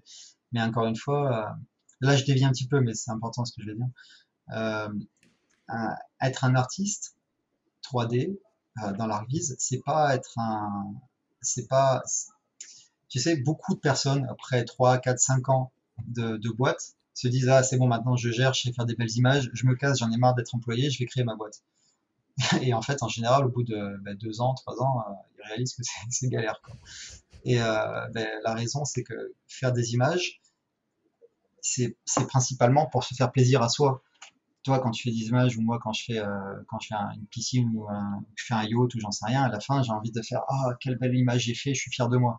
Mais en fait, non, c'est pas ça. Il faut toujours garder à l'esprit que le client, lui, euh, il s'en fout que tu te fasses plaisir. Lui, ce qu'il veut, c'est vendre son truc. Et en gros, moi, je disais souvent, euh, si j'ai envie juste de me faire plaisir, je peux travailler chez moi, je crée une image, euh, je travaille dessus pendant trois mois et demi, euh, je fais comme Bertrand Benoît, tu vois, et je fais un truc extraordinaire, et je suis tellement fier de moi que je l'imprime en 3 par 5 et je les mets dans mon salon, et puis je suis ah, c'est extraordinaire. Mais en fait, c'est pas ça, la réalité des choses, c'est que c'est un, business, et, euh, et il faut arriver à gérer euh, des clients, il faut arriver à gérer des deadlines, il faut arriver à gérer euh, tout ce qui est IT derrière, la render farm, le cloud, les licences, le, PCI qui crache, euh, les, gens qui se plaignent parce qu'il y en a un qui a mal dormi, il y en a un et son, PC il, démarre pas. Tu vois, il y a toujours des problèmes en fait. Et à la fin, ben, c'est vrai que c'est un business, il faut toujours le garder en tête. Et en gros, moi, j'ai une manière de, de, de, voir les choses un petit peu différente de la plupart des autres artistes, c'est que moi, j'aime bien bosser avec Verret parce que ça va vite. Alors, les rendus sont peut-être pas aussi extraordinaires qu'avec Corona, mais euh, c'est, j'ai pas besoin. comment, comment t'expliquer? Euh, Tu sais, beaucoup de monde travaille en EXR et euh, en, en, 32 bits. Tout le monde travaille avec, euh, euh, comment t'appelles ça déjà, le, système de Corona pour regarder les, les images. J'ai oublié. Enfin, le, le light mix, etc. Je, je, vais te dire, moi, il y a, il y a plus de 10 ans, quand je faisais des images, on les sauvegardait en, en 16, euh, pardon, on les sauvegardait en 16 bits, en TIFF, et, euh, et, le client, il était super heureux. Je suis sûr que je reprends les mêmes images maintenant, je les donne à un autre client, il va être aussi super heureux. Mais il va pas se rendre compte que toi, tu utilises du 32 bits ou du, tu as bossé en Corona ou quoi que ce soit. Donc, en fait, tous ces trucs-là, c'est juste fait pour nous faire plaisir à nous. Tu sais, c'est le dernier, le dernier jouet qui est sorti, en fait. Euh, mais le client, à la fin, il n'en sait rien et il s'en fout pas mal. Et puis, la différence, vraiment, elle y est pas. C'est pour ça que quand moi, je bosse, euh, je bosse toujours un petit peu à l'ancienne, euh, en, en, 16 bits avec mes, euh, avec mes petits tifs et, euh, et les images, elles sont complètement euh, correct. Enfin, je, je suis pas le meilleur artiste du monde, mais je pense que ça va. Je fais des trucs sympas et le client, il est très content. Donc, j'ai toujours à l'esprit qu'il faut aller au plus rapide, au plus efficace et, euh, et, et à la fin, est-ce que je me fais, est-ce que c'est pour me faire plaisir à moi? Non, c'est juste pour rendre un projet au client le plus rapidement et le plus efficace possible. Donc, est-ce que je vais me prendre la tête à avoir des PSB au lieu d'avoir des PSD, ben non, ça me saoule d'avoir des PSB parce que ça met trois plombes à ouvrir, ça met deux, deux, heures à, sauvegarder. Tu peux pas les, tu peux pas les regarder, tu peux pas les voir dans le dans le viewport, alors que le PSD tu peux. Enfin, tu vois, c'est tout un tas de trucs qui me saoulent en fait. Et euh, du coup, mon approche à moi, c'est je suis pas là pour me faire plaisir. Encore une fois, si c'était juste pour me faire plaisir, je ferais mon image euh, chez moi dans mon bureau tranquillou. Euh, pendant deux ou trois mois et je ferai un truc euh, fantastique. Et c'est pas pas ça qui m'excite en fait. Moi, ce qui me plaît, c'est à la fin quand je donne un projet à un client et que je donne 25 euh, images avec une animation et que je suis invité, je sais pas moi, au launch de, de, de, du développement et que les clients ils sont là. C'est extraordinaire ce que tu nous as fait, on est trop contents. Enfin, j'en sais, j'imagine, hein, mais je, te dis un truc. C'est euh, et qu'ils me disent, euh, Olive, ce que tu nous as fait euh, avec ce projet, on est, on est aux anges, on va revenir avec, vers toi pour, avec plein d'autres projets sympas. Je suis là, je fais, ah, j'ai fait mon boulot, je suis content. C'est là que, je, que moi, je suis content. C'est pas quand j'ai fait ma jolie image. Je suis, je suis plus trop là-dedans maintenant, en fait. Ouais, euh, ce qui se passe sous le capot et entre guillemets les, les nouvelles évolutions, euh, comme tu disais, pour juste le kiff des graphistes, s'il n'y a pas une valeur ajoutée ou ça te fait perdre du temps, tu ne rentres plus dans ce jeu-là à, les implémenter ou à les tester. Voilà. si ça change rien à ton image et qu'au final le client il sera pas plus content ou peut-être mécontent si jamais justement tu t'es gamélé à, à utiliser l'outil, tu as peut-être tout à perdre qu'utiliser aujourd'hui des bonnes vieilles recettes que tu maîtrises et, et, et où tu arrives à dérouler très facilement le, ton, ton, processus créatif. Exactement. C'est intéressant ce que tu dis, c'est-à-dire que pour toi, l'objectif premier, ça reste satisfaire le client et c'est des images pour lui avant tout et pas pour toi. Ta notion de plaisir, tu la mets un peu en off. Euh, comment tu arrives ça à, à, faire accepter auprès des graphistes qui bossent pour, pour euh, Parce que ça reste des métiers passion ou euh, faire des images, c'est leur kiff. Comment tu leur demandes eux aussi de euh, mettre ça en pause? Est-ce que tu leur dis vraiment euh? Non, non, non, non, non, non. Moi, moi, moi mon rôle, c'est que eux, ils soient motivés et inspirés pour faire une image qui tue, de la même okay. manière que j'étais inspiré moi il y a dix ans quand je te disais que je bossais mmh. jusqu'à minuit, euh, etc. Quoi. Moi, j'ai à cette époque-là, j'avais envie de me faire plaisir. J'en avais rien à foutre du client. Hein. Moi, à cette époque-là, je voulais juste que j'en sais moi, que mon lighting il soit extraordinairement beau, que les, mes matériaux soient réalistes, et puis à la fin, si le client était content ou pas, bah, ça, ça changeait pas grand chose. Maintenant, non, moi, je, ce qui m'importe, c'est évidemment que le client soit content, mais quand je vois, comme je disais tout à l'heure, un artiste qui est motivé, euh, qui va, je sais pas, qui, avant de travailler, il va passer une heure et demie à trouver des images de référence euh, pour le meilleur matériau, la meilleure lighting du monde, et qui va commencer à bosser sur son image moi, je, des fois, je m'assois à côté de, à, côté de nouveaux gars. Il y a des, des gars qui ont commencé il y a pas longtemps, là, qu'on a pris. Euh, je m'assois à côté d'eux, je les regarde travailler. Je regarde et ils me disent qu'est-ce qu'il y a. Euh, on m'appelle Oli. Alors, ça, ils n'arrivent pas à dire Olivier. Hein. Sinon, ils m'appellent Olivia. Et euh, des fois, je, je m'assois à côté d'eux et ils me disent qu'est-ce qui t'arrive? Je dis, non, rien, je regarde ce que tu fais, c'est bien. Continue. et puis, euh, et puis tu sais, je, je, je, vais me prendre un café, je leur ramène un café, et puis je m'assois, et puis je, je regarde ce qu'ils font, et puis c'est ça qui me motive en fait ça me plaît de les voir passionnés. Et mon rôle, c'est de faire en sorte qu'ils soient passionnés. Donc, régulièrement, je leur balance des films, je leur balance des images, je leur balance des photographes à regarder. Euh, Mon rôle, c'est de les, de, les, de les épanouir en permanence. Et puis ça, ça m'épanouit aussi. Donc, euh, ouais, voilà, je pense que je vais répondre à ta question. C'est ce que tu disais au début euh, sur euh, la vision du management que vous aviez, à savoir tu te mettais au service d'eux et donc ça passe par les alimenter, leur transmettre et, et, et, leur donner tous les moyens de s'épanouir et de donner le meilleur d'eux sur le, le, boulot, l'image que tu leur as que tu leur as confié et qu'ils doivent, qu'ils doivent réaliser. Exactement. On a parlé un petit peu de technologie, d'évolution ce serait quoi pour toi le, rêve, euh, ou en tout cas l'évolution qui mettrait encore un gros boom dans euh, l'architecture visualisation, selon toi, les prochaines années? Est-ce que tu attends un truc, toi, ou est-ce que tu sens qu'il va y avoir un petit peu de changement encore et ça pourrait un petit peu redistribuer les cartes? Je pense, euh, je vais peut-être aller... je suis toujours, comment on dit, against the flow. Hein, je suis toujours à contre-courant, moi. Euh, moi, je pense que les images, elles seront toujours là, et les animations seront toujours là. Euh, ça sera toujours les, les trucs premiers. Alors c'est vrai que maintenant avec Unreal, on fait euh, on fait des trucs extraordinaires. On peut faire du, on peut mettre le headset. Euh, on, on, fait du VR, hein, on fait tout, on fait tout genre de choses. Quoi. Mais euh, je suis pas convaincu que dans l'ArcVis en tout cas, hein, ça sera des ça sera plus utilisé que juste des images et des animations parce que finalement, euh, tu vois, malgré euh, les, malgré les tablettes ou malgré les e-books ou les euh, ou internet ou ce que tu veux, il y a toujours des livres. Les gens ils achètent toujours des livres, c'est toujours plus agréable. Ça sera toujours la même chose avec les images. C'est plus agréable parce que c'est ce qui est, c'est la base des choses. Un artiste quand il va commencer, il va pas commencer directement à se jeter à faire de l'unreal. Il va commencer tout doucement à apprendre les matériaux, à apprendre le lighting, à apprendre un petit peu de modeling, etc. Et puis il va faire des images c'est la base des choses. Donc euh, moi, qu'est-ce que je vois dans le futur? Bah, Évidemment, un développement du VR et euh, du AR aussi, de, je sais pas comment on dit en français, du... Euh, la réalité augmentée. La réalité augmentée, voilà. Une évolution de ça, ça n'est pas une évolution, mais une, une simplification de ça en tout cas.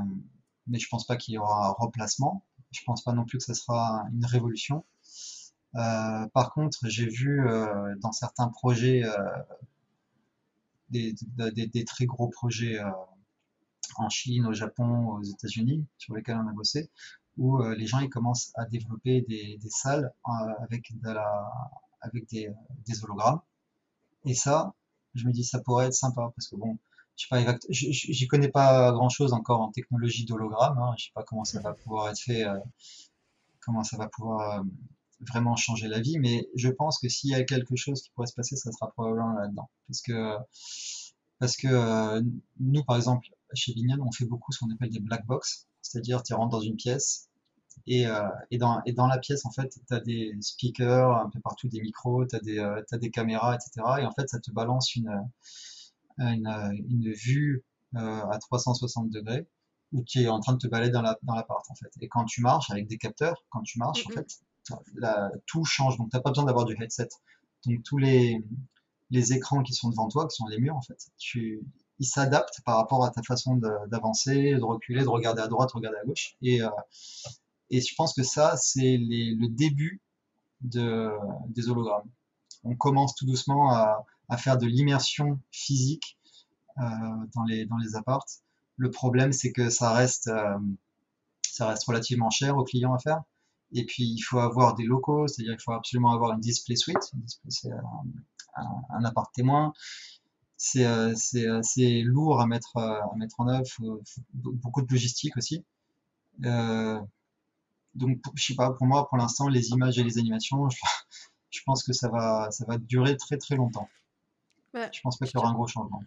Je, te rejoins sur le côté euh, pratique et un peu distribution grande échelle. Euh, t'as pas la même distribution avec une image que tu peux publier sur les réseaux sociaux ou une, une animation qui peut être visible d'un téléphone de n'importe où que euh, justement un appartement t'es loin où bah, en termes de cible c'est tout de suite limité. Tout le monde va pas pouvoir s'essayer et voir l'appartement dans votre euh, black box. Donc forcément, ce genre de, produit, il est juste pour quelques clients cibles euh, dans une stratégie bien précise, mais pas pour un, grand public qui n'a pas encore de, et n'aura probablement jamais de, de pièces témoins chez soi.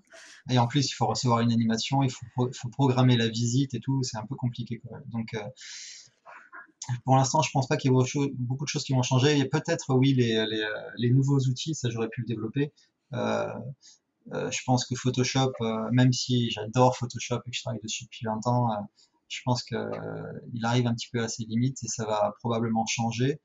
en ce moment, je teste pas mal Fusion, qui est beaucoup beaucoup plus performant. Bon, je, je suis pas fan du système nodal, hein, j'aime mhm. pas trop ça, mais je reconnais que par exemple pour, pour passer des, des, des, images au film avec Fusion, tu peux, t'as aucun problème, il n'y a pas besoin de changer, de faire Photoshop, After Effects ou, euh, quoi que ce soit, c'est euh, beaucoup plus simple et euh, ça gère le 32 bits, donc il y a plein, plein d'artistes qui vont être contents, mais ouais, je pense que c'est les outils en fait qui vont être beaucoup beaucoup plus performants.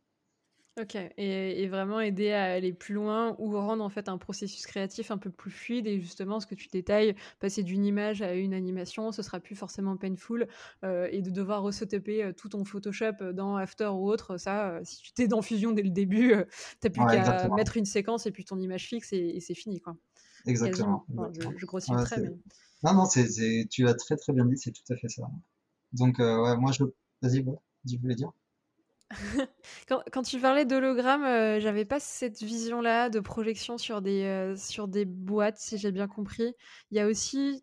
En fait, non, Vas-y, vas-y, dis-moi ce que tu veux. Il y a aussi en fait tous les, drones qui sont euh, totalement euh, pilotés et qui arrivent euh, à, projeter en fait des rayons qui te rematérialisent des objets.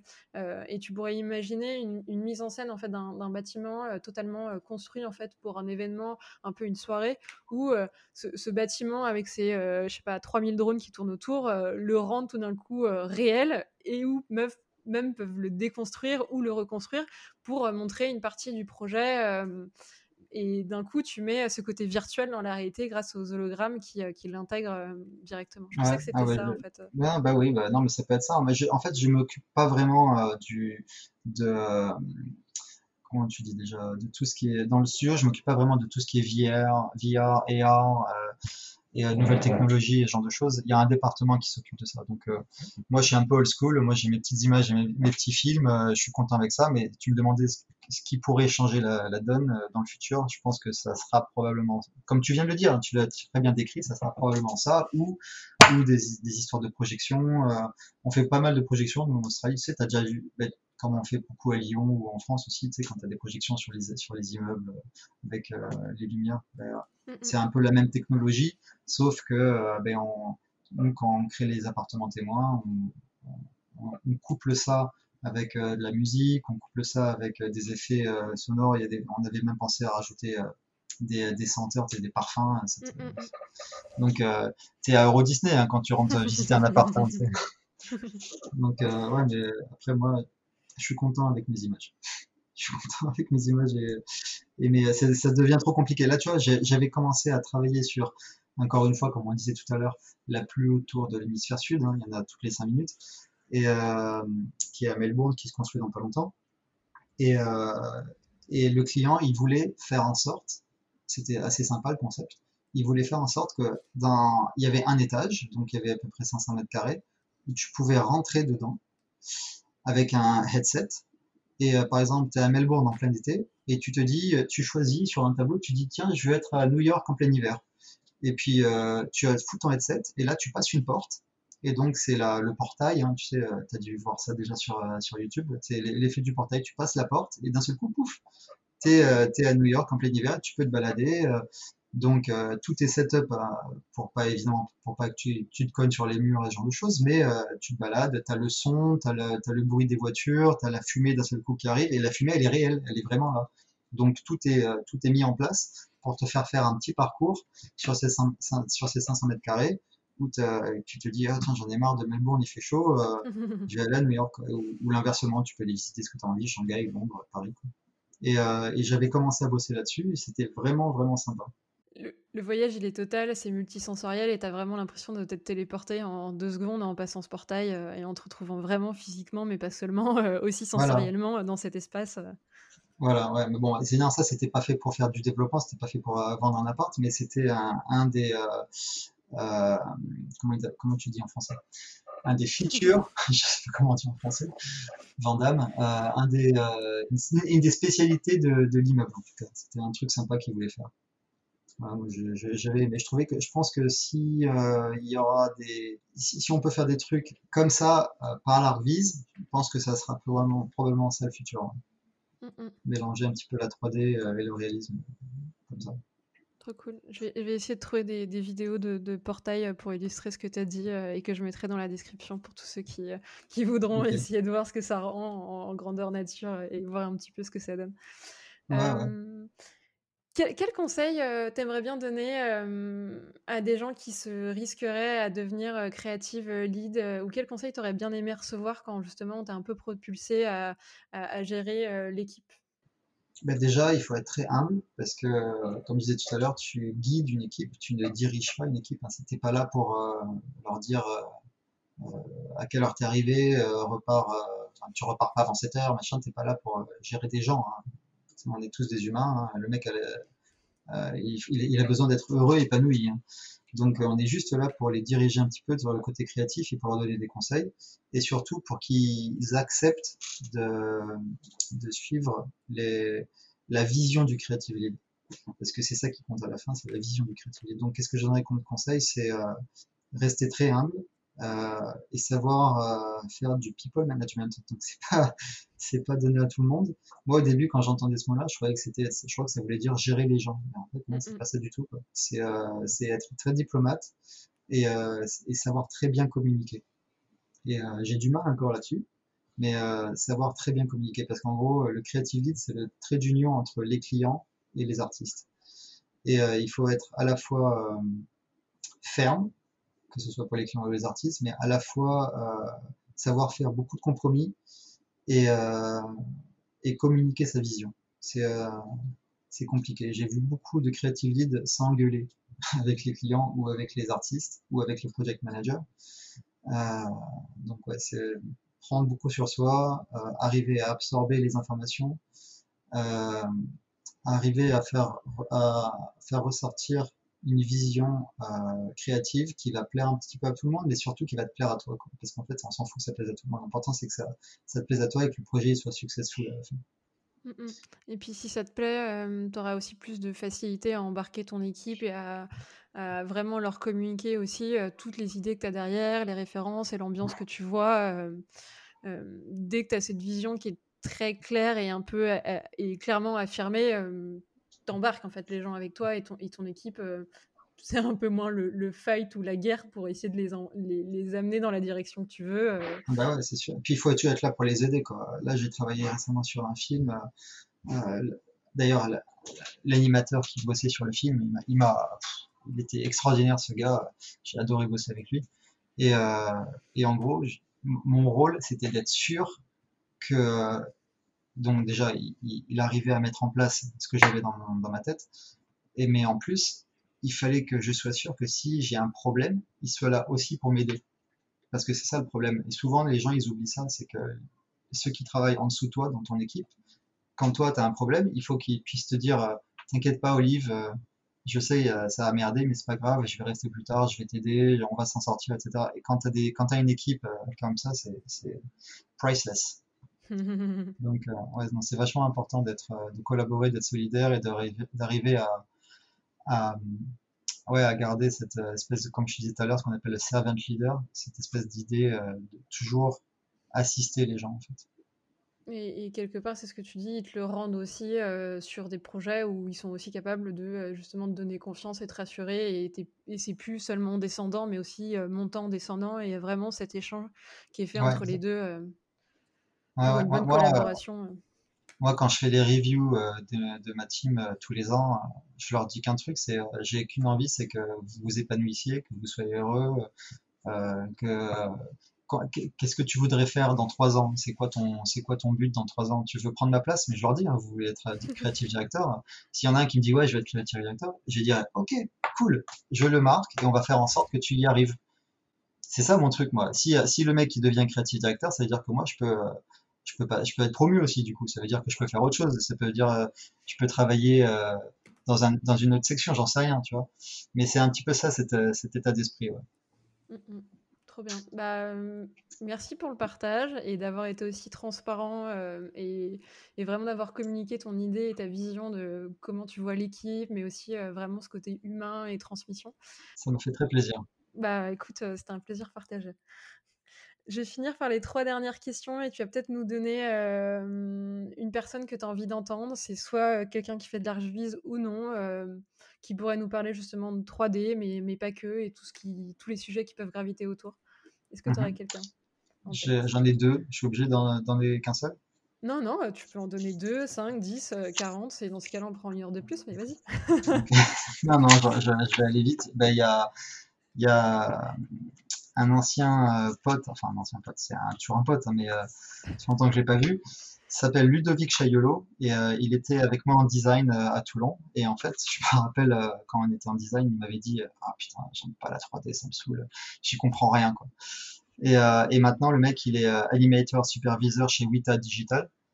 il a bossé sur des films comme King Kong, Harry Potter, etc. Quoi. Et, il est, lui, c'est un gars tu, lui parles et t'es inspiré. Tu as, envie de faire de la 3D une fois que tu lui as parlé.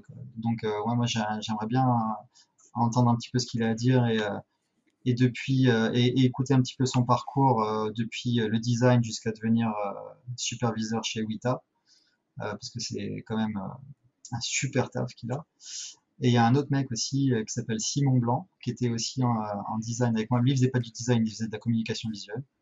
Et Simon Blanc, il a été pendant 15 ans, je crois. Euh, il a été euh, lead animator chez Blur Studio. Et lui, c'est pareil, il a bossé sur des, des, projets euh, hors du commun. Donc, ouais, ces, ces deux gars, en fait, je sais pas s'ils le savent, mais je les suis régulièrement. Je regarde un petit peu ce qu'ils font sur LinkedIn, leur website, etc. Et ces deux gars-là, ils m'inspirent beaucoup. Trop bien. Bah, c'est une jolie déclaration. Écoute, je, leur, je dirais leur susurrer à l'oreille que tu les suis et qu'on aimerait bien les entendre en espérant qu'ils acceptent. oui, oui, il a pas de problème. Je pense qu'ils diront. Trop bien. Euh, où est-ce qu'on se retrouve, euh, Olivier? Est-ce que euh, sur Internet ou physiquement? C'est toi, qui choisis. Ben, où est-ce qu'on peut me retrouver? Ben, J'ai mon, website, mon website olivierferrogia.com. Ouais accessible à tout le monde. Je mets pas grand chose dessus, mais bon, j'essaie de, j'essaie de rajouter de temps en temps des images quand j'en fais. Euh, je suis assez actif sur LinkedIn aussi, euh, et je suis euh, et je suis pas vraiment actif sur Facebook, donc je pense que ça sert à rien que les gens essaient, de me rajouter sur Facebook, je rajoute pas grand chose. Mais après, sinon, ouais, voilà, je suis à Melbourne. Si jamais il y a des gens qui ont envie de venir voyager, euh, qui ont envie de rentrer en contact avec moi, moi j'ai aucun problème, je serais très très très content euh, de, de rentrer en contact, de discuter, de faire partager tout ce que je peux, de leur faire visiter Bignan ou euh, parler de 3D ou juste de boire un verre ou d'aller faire un tour en moto, j'ai une des intéresse. euh, voilà. Ouais, sinon, je rentre en France tous les 2-3 ans, donc ça va être assez compliqué de me choper en France. Quoi. OK, mais pour tous ceux qui ont envie de voyager ou qui sont sur Melbourne et qui auraient envie de te rencontrer, euh, tu, restes ouvert à la proposition. Ouais, avec plaisir. Avec grand plaisir. Le message est passé. Euh, et puis je vais te laisser euh, conclure avec le mot de la fin sur, je sais pas, soit un apprentissage, soit une philosophie, soit justement une phrase de motivation que tu donnes à ton équipe. t'es, libre, t'es libre de donner le ton de, de ce mot de la fin. Euh, encore une fois, j'en ai deux. Euh, C'était travaillé, ça. non, non, c'est deux trucs que je, dis, que je dis régulièrement à, à, ma team et aussi à mes gosses. Euh, et la première, c'est Be inspired to be inspiring. Donc, il faut être inspiré pour pouvoir inspirer les autres. Euh, je sais pas si ça résonne de la même manière en français, ça me semble bizarre, mais en gros, voilà, il faut, il faut se nourrir d'inspiration constamment pour pouvoir euh, après euh, inspirer les autres. C'est super important. Si tout le monde fait ça, après il y a une synergie euh, incroyable au bureau. Mm, mm. Et la deuxième, ça serait juste, je sais pas comment l'expliquer celle-là, mais en gros, push harder. En gros, c'est ça, quoi. C'est pousse toujours plus loin, même si c'est 1%. Les 1% que tu fais tous les jours, à la fin de l'année, ça fait une grosse différence. Et, et ça, c'est un truc que je dis à mes gosses aussi tout le temps, c'est peu importe euh, si tu fais un gros effort, l'important c'est d'en faire un, même s'il est petit. Et, euh, et ça, c'est ce que j'ai appliqué euh, quand je faisais de la 3D au tout début et que j'avais vraiment besoin de m'améliorer. Je, des fois, je regardais l'heure, je me disais, ah, il est tard. Qu'est-ce que je pourrais faire pour améliorer mon image? Je regardais et je fais, ah putain, il y a ça que j'aurais pu faire, je l'ai pas fait. Bon, allez, je le fais. Et en fait, ce que j'ai fait là, ben, je le réutilise l'image d'après, etc., etc. Et en fait, c'est comme ça qu'on s'améliore tout doucement, tout doucement, tout doucement. Il faut pas abandonner, en fait. Mmh. Et puis ça te permettait de ne pas remettre au, lendemain un truc que tu pouvais faire, même qui est 30-30 minutes de plus, mais c'était l'effort que tu te donnais euh, de pousser un peu plus loin. Euh. Et puis la fierté quand on en a à la fin. Quoi. donc en fait, push hard. J'espère que ça résonne de la même manière. si, si, ça résonne. Trop bien. Merci beaucoup, Olivier, d'avoir pris le temps et de, encore pour, pour ce partage et de nous livrer un petit peu euh, de, tes réflexions et de ton expérience euh, pendant cette euh, heure et demie passée avec toi. Merci, c'était un plaisir. Bah, plaisir partagé aussi. Et puis j'espère que tous ceux qui nous ont écoutés jusqu'ici ont pris autant de plaisir que, que nous. N'hésitez pas à ajouter Olivier sur LinkedIn si ça vous dit d'aller papoter avec lui. Il papote très facilement, c'est très agréable. et puis parlez de, de Gizmo autour de vous. N'hésitez pas à partager l'épisode. Et puis moi, je vous dis à la semaine prochaine. Ciao. Ciao. Salut Olivier. Bye bye.